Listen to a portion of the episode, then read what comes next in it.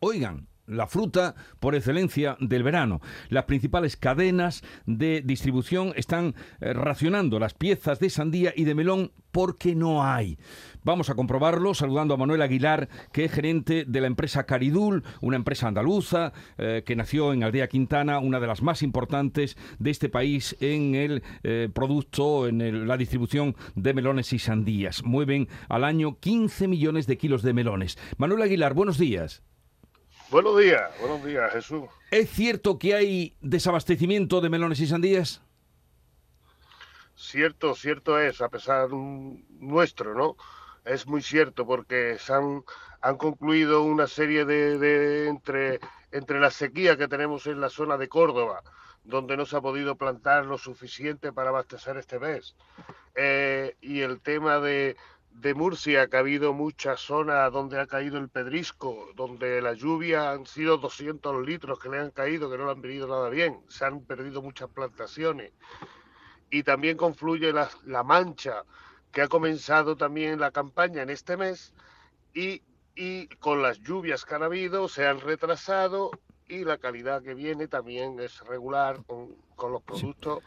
Eh, todas las circunstancias se, se han unido en este mes climática. Bueno, ¿y el precio qué pasará? Bueno, pues el precio estamos subastando lo que queda, lo poco bueno que tiene. Imagínate que, que, estamos todos queriendo vender lo que, lo que encontramos y, y, lo estamos subastando. Por eso el precio pues se va a ir y, va a estar todo el mes. Yo creo que esto en un par de semanas se puede ir equilibrando. ¿Y, ¿Y, por qué dice usted que en un par de semanas en un par de semanas habrá abastecimiento? ¿Pero de dónde van a venir los melones y la sandía? De la Mancha, de la Mancha, de Castilla-La Mancha, que es cuando comienza la campaña.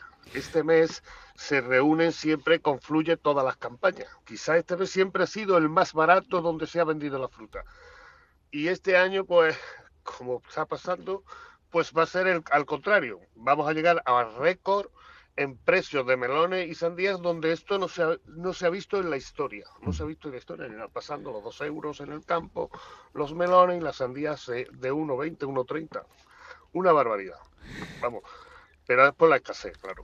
Eh, y una cosa, ¿cómo se entiende entonces, señor Aguilar, eh, que a principio de verano, hace tan solo unas semanas, y en todas las televisiones viéramos a un paisano destrozando sandías? Pues está clara, claramente, siempre es la oferta y la demanda. En ese momento también yo, yo, yo le achaco mucho que la campaña de Almería ha habido problemas también de calidad, de calidad, ha habido problemas, ha habido problemas de calidad, alguna. Y entonces eh, se, se, se, ha juntado la calidad con el producto, que en Almería sí había bastante, sí había mucho, mucha cantidad de producto, uh -huh. sí había mucha cantidad de producto. Y entonces eso ha sido la, la oferta y la demanda, vale. siempre. Dice usted que entonces dos semanas habrá que esperar eh, que empiece sí, de nuevo el eh, abastecimiento y que vendrá un poquito sí. más subido de precio.